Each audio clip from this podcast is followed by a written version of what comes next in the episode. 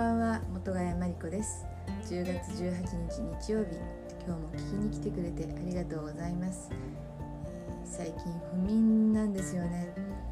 寒暖差が激しくなったあたりから急になんですけど今までは寝つきがよくって寝起きが悪いっていうタイプだったんですけど最近は寝つけなくて朝早く目が覚めてしまうというパターンに陥ってます、寝てないと日中辛いんで克服するためにあの手この手を試してるんですけれども、えーと、ブログにも書いたりしましたが私アメブロをやってるんですけど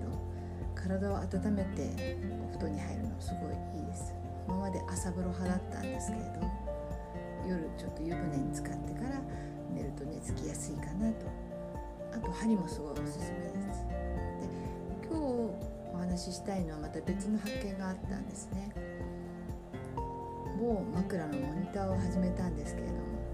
ちょっと今言うと PR みたいなんで名前は伏せますけれど。その枕に変えたら初日からぐっすり眠れたんですね。